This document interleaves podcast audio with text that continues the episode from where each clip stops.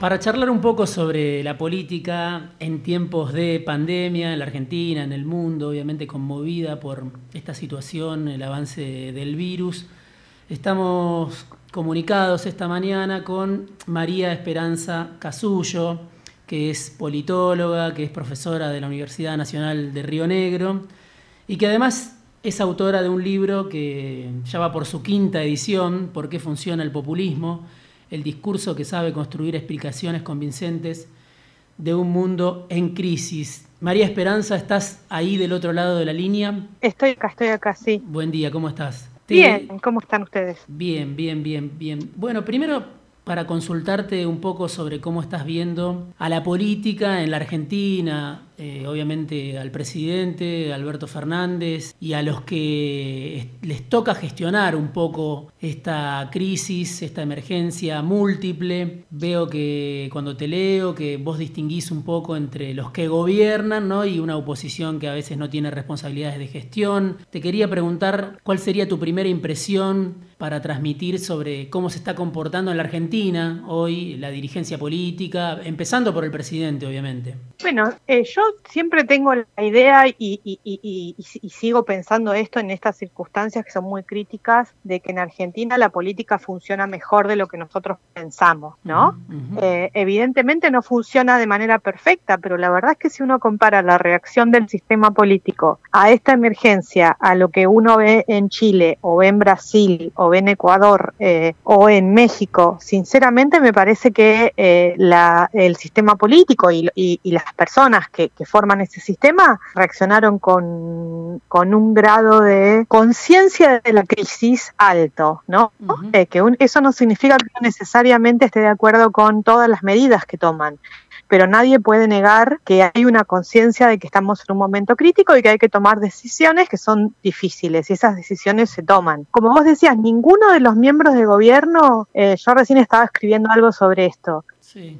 Eh, ninguno se decir esto no es nada, esto es una gripe, esto este, es una exageración. Eh, nadie lo dijo. Y en, Brasil lo dijo, el digo, en Brasil estamos viendo una circunstancia en la cual un conjunto de gobernadores salieron públicamente a desmentir al, presidente y a pedirle a China que los asista, ¿no? En Estados Unidos no hay una estrategia nacional, por ejemplo. Hay estados que están en lockdown total, como Nueva York, y estados como Florida, eh, en donde hasta hace 48 horas estaban las, las playas abiertas, porque el, gobernador pensaba que no había que cerrar. Esto no lo vemos en Argentina y la verdad es que me parece un logro importante. Después uno puede, de, obviamente, y, es muy legítimo debatir qué se hace, si es la mejor estrategia, pero nadie puede negar que hay una dirección de la crisis. Y me parece que hay otra cosa que nadie dice, pero a mí me impacta bastante, que es que este es un gobierno que asumió hace solo tres meses, ¿no? Es decir, en el tiempo en el cual a un gobierno le lleva saber cómo, qué botón tenés que apretar para que te traigan café y a cómo se gestionan los expedientes, tiene que manejar una crisis que es eh, la mayor en, eh, en, generacionalmente,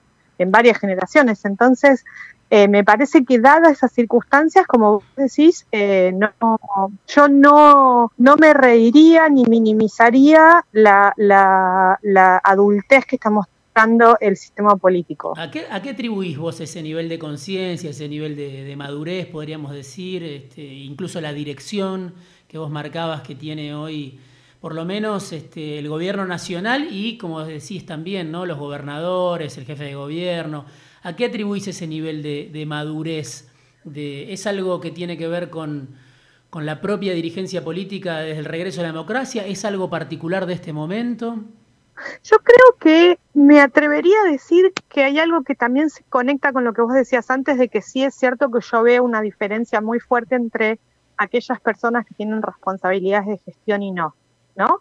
Y me parece que en Argentina hay algo básico que es que los, las, las figuras electas, presidentes, gobernadores, intendentes, eh, voy a decirlo de una manera un poco fuerte y un poco provocadora, pero tienen miedo de los votantes. Eh, y esto me parece muy sano. Muy sano. Sano, sano, me parece sano. Es decir, ningún gobernador hoy le da lo mismo tener eh, 10 fallecidos que 100 fallecidos que 1000 fallecidos. No sé si, si estoy siendo como muy brutal en lo que digo, ¿no? Pero nadie quiere ser la figura de que se le descontrole la situación. Eh, me parece que sí estamos viendo, obviamente, esto no significa que la oposición no exista, la oposición existe y, también esto hay que decirlo, eh, evidentemente los resultados de la última elección y de las anteriores elecciones nos hacen ver que hay un núcleo que está profundamente, se siente, eh, se identifica como opositor a este gobierno, como opositor a cualquier gobierno peronista, eh, y lo va a seguir siendo. Ahora, lo interesante es que en esta circunstancia em, especial, uno siente que esos sectores, eh, los que los quieren representar, no son figuras que hoy tengan responsabilidades de gestión, ¿no? y no tienen que rendirle cuenta a sus constituencies. Entonces aparecen eh, políticos que hoy no están en el poder, como, bueno, no sé, pero uno se puede representar, ¿no? La famosa figura de Marcos Peña que sobrevoló, Patricia Burrich, eh, figuras que están un poco más separados del día a día de la gestión en este momento. Te pregunto, ¿cuál es el salto que da Alberto Fernández para vos en esta crisis? Porque obviamente había mucha discusión sobre, obviamente antes de que, de que asuma, sobre el rol de Alberto en relación a Cristina, pero digo, desde que asumió, Alberto se hizo cargo del gobierno, sin embargo la, la pandemia, la crisis, la emergencia lo puso en otro lugar a nivel social. ¿Cuál dirías vos que es esa transformación, si pudieras describirla? Bueno, nadie tiene dudas hoy de quién es el presidente, ¿no? Me parece que eso es eh, algo que yo también me parecía que, ah, eh, yo personalmente siempre pensé que las, las versiones de un conflicto entre Alberto Fernández, de, Alberto Fernández y Cristina Fernández de Kirchner, o la idea de un presidente eh, sin poder, no, no iban a resistir la gestión. Eh, no funciona así el, peronismo. Digamos, el presidente es el presidente y es el que verticaliza el, partido. ¿no? Y me parece que Cristina Fernández de Kirchner, al decidir no ocupar ella ese rol central, lo sabía, porque es una persona que tiene una vida entera dentro del, del, movimiento peronista. Eh, y me parece que cualquier idea que uno haya, la famosa cuestión del el títere o qué sé yo, en estos días desaparecieron. Digo, uno puede estar a favor o en contra o discutir decisiones que tomó el presidente, pero no cabe la menor duda quién es el presidente en estas circunstancias. Sí, hay una especie de, épica que también encuentra Alberto en, este, en esta emergencia o, pensás que no, que es una situación de, de extrema delicadeza donde él no encuentra tampoco ese motivo y lo que hace es pilotear la emergencia. Yo no veo un discurso fuertemente épico, no lo veo. Eh, la verdad es que al contrario, lo que uno ve en las conferencias de prensa, sobre todo las que se mm, anunciaron grandes cosas, ¿no? Cuando se anunció la cuarentena, cuando se anunció, no sé, el cierre de, los vuelos, es distinta. Yo no, eh, hay una cierta épica, obviamente, pero vos fíjate que siempre hay como un rollout de los anuncios, en donde primero hablan los expertos, después eh, se junta con los gobernadores eh, o aparece algún tipo de apoyo de los bloques parlamentarios y, el anuncio siempre es eh, como diciendo, bueno, escuché a los expertos, articulé con los gobernadores, articulé con los sindicatos, articulé con todos los jugadores y tomé esta decisión, ¿no? Entonces, por un lado hay una toma de decisión es personal del presidente, pero la verdad es que si uno ve como una especie de cierto intento de hacer un consensualismo más que un decisionismo, o por lo menos no un consenso, pero sí mostrar cuál es la coalición de apoyo, ¿no? Y de ampliar esa coalición y de hacerlo con Rodríguez Larreta de un lado. Eh, la verdad es que me parece que ahí hay un estilo que parece que es bastante particular, que es distinto al de Cristina, que es distinto al de Néstor, que se está como mm, conformando una especie de estilo albertístico, si se puede decir. Sí, esta semana justamente eh, se distinguió porque aparecieron alguna serie de conflictos ¿no? Eh, del gobierno nacional con actores de poder o con un sector de la sociedad. Te menciono particularmente el caso de, la multinacional Techin, eh, el anuncio de los despidos. Y repasando algunas entrevistas que habías dado en su momento, vos decías, bueno, en algunos casos el líder es forzado ¿no? a ser populista. En algunos casos eso explica ciertas confrontaciones. En este caso, ¿cómo tomás eh, la decisión de Techin, que obviamente es una empresa con mucho peso en la Argentina, eh, con un desarrollo global además, de anunciar a través de los diarios, podríamos decir, el despido de 1.450 personas? La respuesta de Alberto después de hablar de miserables, de decir, bueno, se terminó el tiempo de, ganar la plata fácil, por decirlo de alguna manera, de inspirarse en Francisco. Digo, hay un enfrentamiento que se precipita, eh, hay una decisión de Alberto de ir a esa discusión o le es impuesta, en este caso, por un, por un grupo económico tan arraigado en la Argentina y con tanta historia? Bueno, yo tendría que decir que estoy satisfecha porque una vez más el caso comprueba mi esquema de análisis, sí, ¿no? Sí. Eh, yo lo veo muy consecuente Primero dos cosas, lo, que te decía antes, en Argentina en los momentos de crisis en general los eh, fuertes enfrentamientos no son al interior del sistema político, es decir, no son entre partido de gobierno y partido de oposición, ¿no? Eh, sino que son entre gobierno y actores sociales, sobre todo actores sociales con poder como son ciertas figuras de las grandes empresas, que no necesitan de un partido político para hacerle llegar sus reclamos al gobierno. Es decir, si, los dueños de Techin quieren eh, hacerle llegar su posición al gobierno, no van a hablar con Cambiemos para que los represente. Directamente van a o levantar un teléfono o ir a un medio y decir vamos a despedir 1.500 empleados. ¿no? Entonces, como, como pasó en el 2008 con la crisis del campo, es decir, son los propios actores sociales los que se representan a sí mismos en la oposición al gobierno, en, la, en la, eh, los actores sociales con poder eh, en, su relación con el gobierno. Y justamente otra cosa que nosotros vemos es que eh, los gobiernos, el otro día leía a alguien que, a, Carlos Pañi, que decía, bueno, el gobierno tiene que abrir una mesa de diálogo con los sectores empresarios. No me cabe la menor duda, el tema es que históricamente en Argentina son los empresarios los que no gustan de sentarse a una mesa de negociación. ¿Por qué lo harían? digamos, ¿no? Si están en una posición de fuerza para negociar. Me parece que ahí, eh, en estas relaciones entre el gobierno y sectores sociales, vamos a, mucho de cómo se dé esto va a depender qué pase de acá en los próximos meses, sin ninguna duda.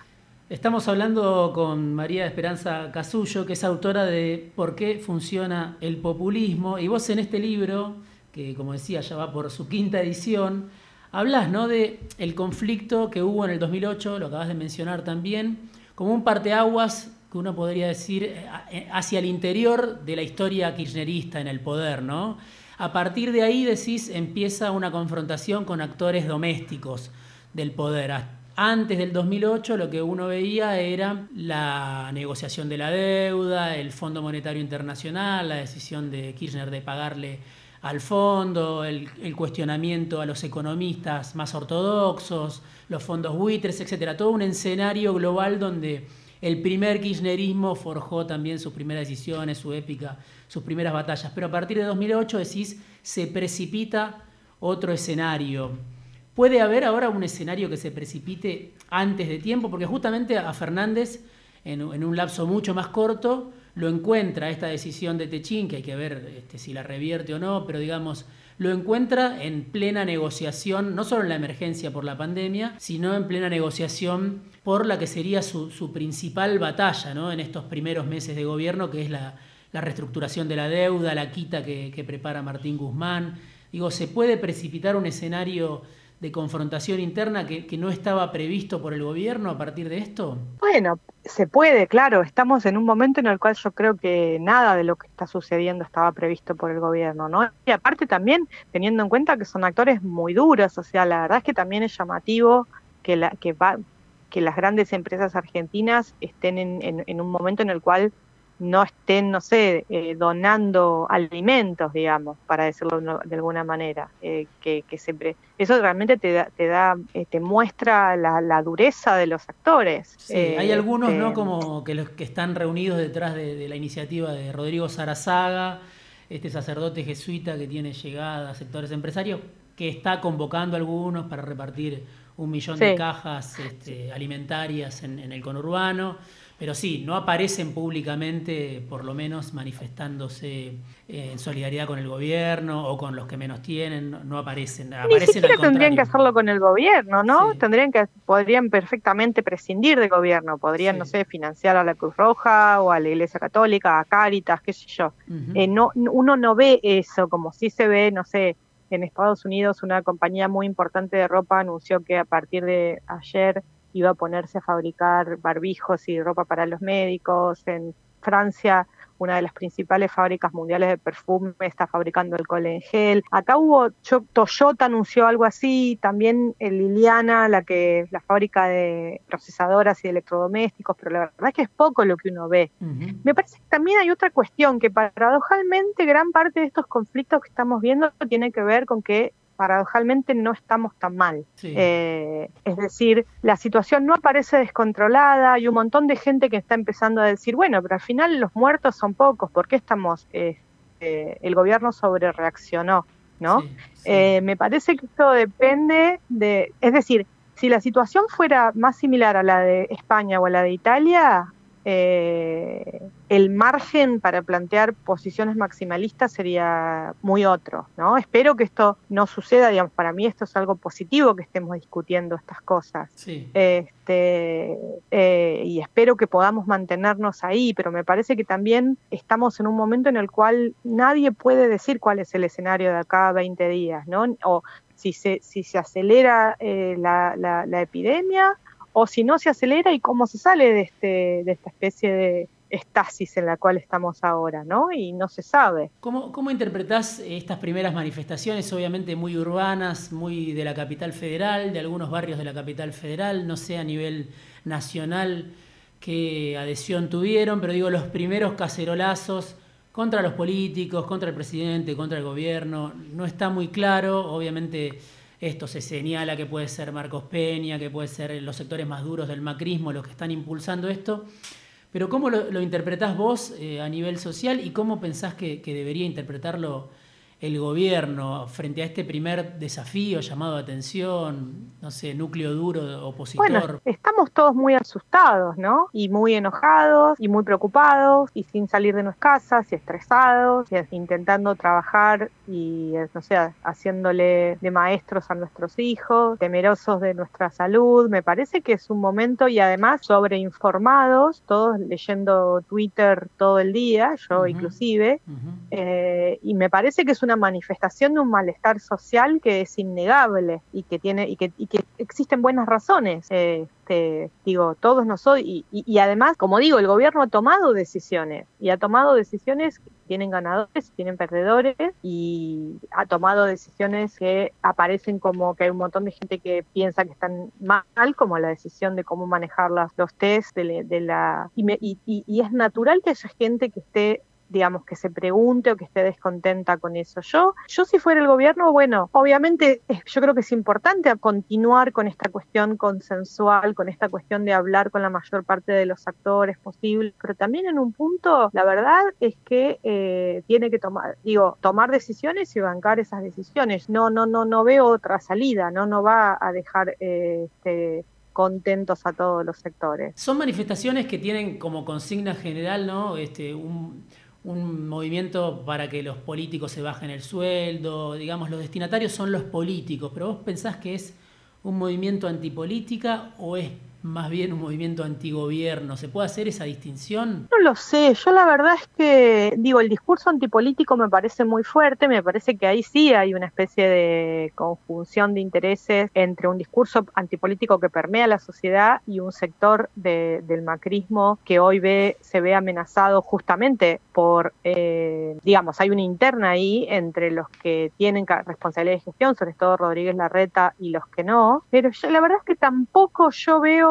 no sé, me cuesta mucho pensar eso como una especie de consigna muy organizada o movimiento muy organizado. ¿No? Eh, en estas circunstancias. Yo creo que, o tiendo a pensar que, eh, porque por otro lado vos ves las encuestas y los gobernadores tienen aprobación alta, no, aparece ese, ese, ese malestar, digamos, no hay una cosa muy articulada de, de, malestar o de, o de descontento con la acción de, de la clase política o de los políticos. A mí me preocupa, a mí no me, obviamente, a mí no me gusta ese, ese discurso. A mí me parece que la clase política eh, en general en Argentina está reaccionando bien, que es un capital que tenemos eh, y la verdad es que me parece que, no, no ayuda ese discurso, pero al mismo tiempo entiendo las, las raíces del descontento, ¿no? Es muy, muy sencillo, o digamos, o nos tranquilizaría mucho a todos nosotros poder pensar que hay soluciones mágicas a esta situación que es realmente muy angustiante. En tu libro, ¿Por qué funciona el populismo? te preguntás ¿no? por el origen del término, por la historia, y hablas de que no es como muchas veces se piensa o se dice desde los medios de comunicación o desde sectores de poder,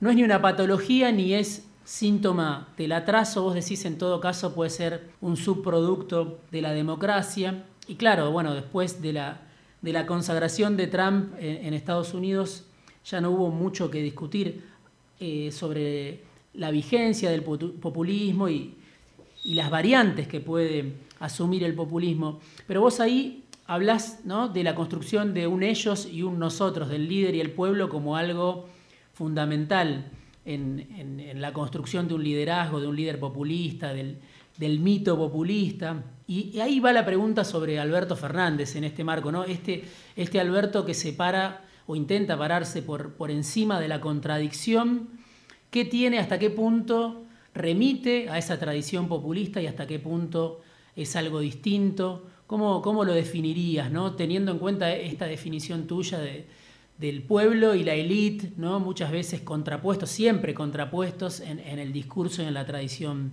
populista. Sí, yo creo que hay elementos populistas en Alberto. Un populismo, creo que él está intentando buscar su identidad. Eh, una de las cosas que hace cada líder populista es inventarse, por decir así, una genealogía, ¿no? una tradición. Y uno ve que en Alberto, eh, Alberto Fernández intenta construir una tradición también propia o diferente, en donde tiene peso el peronismo, pero también pero tiene mucho peso un cierto peronismo que es el peronismo más cafierista, por decirlo de esta manera, este, más institucionalista, más eh, reformista, si se quiere, donde tiene mucho peso la figura de Alfonsín, el alfonsinismo. Em, entonces me parece que ese, y, donde hay un mito muy cercano a, a ciertas, un mito de origen, ¿no? En el sentido de quiénes somos nosotros, a esto me refiero con mito, a, ciertos sectores progresistas de clase media, urbanas, eh, no, no es el mito de que se remite a los 70, sino es el mito que se remite a los, a los 80 y a la primavera alfonsinista. Em, y también, el, del primer kirchnerismo, uno podría decir, se remitía a los 90 y a los 70 muchas veces en su discurso, Néstor. Claro, exactamente. Hmm. La verdad es que en Alberto yo escucho una recuperación de, temas y de figuras de, los, de la transición de los 80 que es bastante novedoso, que yo en los 80 son una década bastante negada o olvidada en un cierto sentido, y me parece que hay una recuperación de elementos de la transición democrática y de discursos y de figuras y de tonos que me parece muy interesante. Ahora, yo creo que en algún momento dado va a venir un enfrentamiento fuerte, porque esto es Argentina, y me parece que en ese momento va que, Alberto va a tener que ser bastante fuerte en el sentido de decir dónde está la frontera entre nosotros y ellos. Y ya lo vimos que lo está, lo está haciendo, ¿no? Es decir, ayer se paró con Moyano, reivindicó figuras del, reivindicó el sindicalismo, reivindicó este, figuras que no son tal vez eh, centrales o, muy simpáticas a esta, a esta herencia progresista, por decirlo así. Eh, y como vos decís, esto de, bueno, muchachos, ahora no llegó la hora de no ganar tanto. Mm, yo también creo que me, da la sensación de que así como hay una recuperación de, de, los 80, también hay una especie de relectura de que no se puede tener una presidencia débil en un cierto sentido, ¿no? Ligado con esto pensaba justamente en el libro y vos decís en uno de los capítulos, la radicalización del populismo no es una de las razones de, su decadencia o de su debilidad, sino que esa radicalización muchas veces explica la vigencia o la fuerza que puede tener el populismo a partir del repaso de varios casos históricos que haces, ¿no?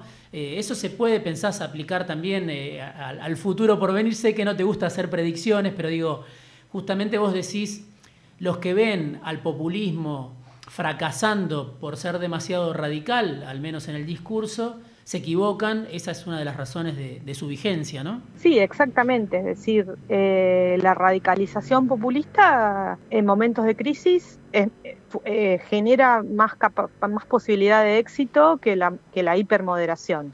¿no? Eh, y me parece que eso no lo, no, lo, no lo ignora Alberto Fernández. Bueno, habrá que ver más adelante también cómo, cómo se resuelve esa contradicción que le pueden plantear algunos sectores a Fernández. Te pregunto también por lo que pasa hoy a nivel global con dos liderazgos muy claros. También eh, el caso de Trump lo estudiás en el libro. Digo, ¿cómo lo, ¿cómo lo ves hoy a Trump? ¿Cómo está reaccionando Trump frente a esta emergencia? Digo, un liderazgo populista de derecha, un liderazgo también de origen empresario, un outsider como Trump, frente a una situación que, le llega en un momento muy inoportuno ¿no? para, para su campaña electoral por la reelección. ¿Cómo lo estás viendo reaccionar, eh, más allá de, la, de, la, situación social que también es, dramática ¿no? en Estados Unidos hoy con la cantidad de contagios y de muertes. Bueno, pero es, también, eh, también eh, otro caso en el cual me tengo que felicitar a mí misma porque el, caso aplica, es decir, Trump es más Trump que nunca, ¿no? Hoy, hoy.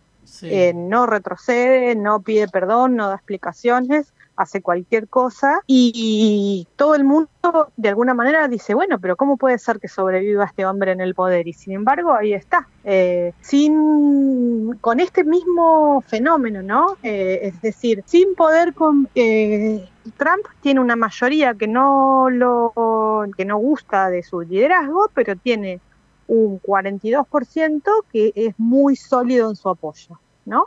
Y si tenés esto en Estados Unidos por las características institucionales del sistema, es muy difícil que te saquen del poder. Y me parece que justamente es lo que estamos viendo ahora, que Trump es otro ejemplo en el cual la radicalización discursiva no es un problema, sino que es un mecanismo de supervivencia. Pero no está dando quizás pasos en falso, digo eso en su estrategia de primero minimizar el impacto de la pandemia, después tomar decisiones, inyectar miles de millones de dólares, este, tomar eh, medidas también. ¿Esto le puede, hay alguna contradicción, hay algún este, ruido para su estrategia o pensás que, que no? Creo que Trump está en problemas, creo que Trump está en problemas, creo que no está funcionando, creo que su manejo de la, de la epidemia es muy malo, pero al mismo tiempo eh, sigue ocupando el rol central de la crisis todos los días, o sea, da sus conferencias y los medios las cubren y sigue siendo su figura la que articula la discusión política, ¿no? Sí. Este, sigue siendo el gran protagonista en todo esto, lo que hace, lo que no hace, lo que dice, lo que no dice, y la verdad es que tampoco hasta ahora aparece una figura que tenga la capacidad de disputarle ese rol a Trump en Estados, en Estados Unidos. Yo creo que esto va a ser muy malo para su gobierno, para su imagen y para su capacidad de voto, pero pero todos digo, pero pero no pienso que pero no pienso que va a renunciar y no pienso que va a este no sé, a irse del gobierno y no pienso que necesariamente tenga ya perdidas las elecciones. Lo último que te pregunto, digo, en esta pandemia, en esta emergencia, en esta situación inédita, conviven, por un lado, obviamente, muestras de solidaridad, la importancia del sistema de salud que, reivindican distintos gobiernos, la importancia del Estado, además, como motor de la economía, con una realidad que incluye el cierre de fronteras, el aislamiento extremo, la xenofobia. Digo, este otro costado, ¿no? Este, que tiene que ver con, con las situaciones de fuerza mayor pueden alumbrar, vos crees, algún tipo de, populismo? Digo, ¿esta excepción puede derivar en nuevas reglas mañana donde el cierre de fronteras, el aislamiento extremo, la xenofobia estén relegitimados? Sí, sin duda, y lo estamos viendo en algunos países lo estamos viendo en Hungría, por ejemplo, donde cerró el Congreso, ¿no? Eh, también puede, puede derivar en, en, fortalecimiento de discursos de solidaridad y fortalecimiento de lo público, eh, en definitiva va a depender eso de, la política, ¿no? de, los discursos y de las alternativas y de los este, liderazgos que surjan de, la política. No hay mucha alternativa a eso.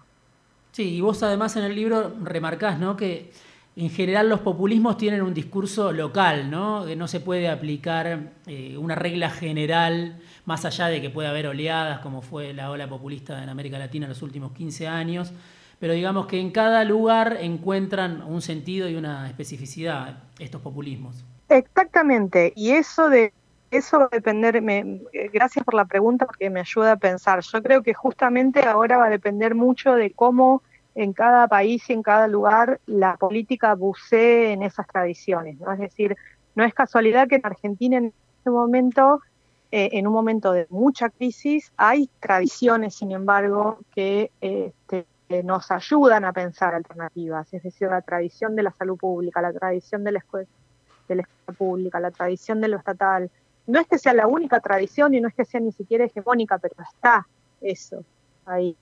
Eh, eh, me parece que justamente en este momento va a depender muchísimo de, en qué punto, este, en, qué, en qué tradiciones, en qué genealogías, en experiencias concretas, vividas, sentidas, se pueda buscar para traerlas a la luz y construir discursos de solidaridad y del colectivo. María Esperanza Casullo es politóloga, es profesora en la Universidad Nacional de Río Negro, es autora de un libro que se llama ¿Por qué funciona el populismo? El discurso que sabe construir explicaciones convincentes de un mundo en crisis. Gracias, María Esperanza, por hablar con nosotros esta mañana en Fuera de Tiempo. Un, un abrazo, Diego, hasta luego. Un abrazo, Diego, hasta luego. Un abrazo.